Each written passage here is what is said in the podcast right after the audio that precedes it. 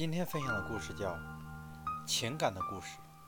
很久以前，人类是没有情感的，爱、恨、快乐、悲哀、喜欢、虚荣、骄傲等等情感都住在一个小岛上。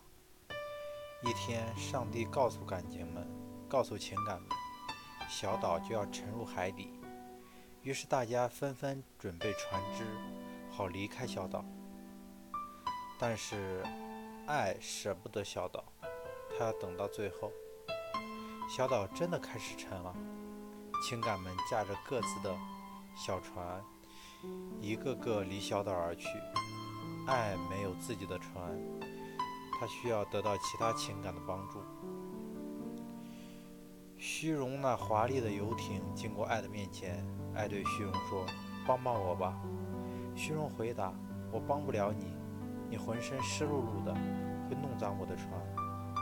悲哀过来了，爱对他喊道：“悲哀，带上我吧。”哦，爱，对不起，我只想一个人待着。悲哀答道。快乐开着快艇从远处飞快地驶了过来，但是他太高兴了，以至于没有听到爱在叫他。小岛已经完全沉入海底，爱漂浮在海面上。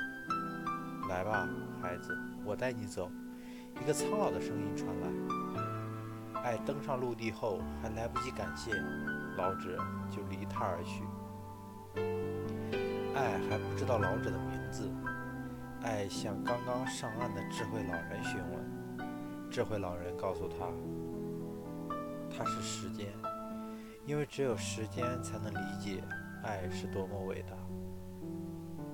时间能改变很多，但是时间无法改变爱。爱是人类最真挚、最永恒的情感。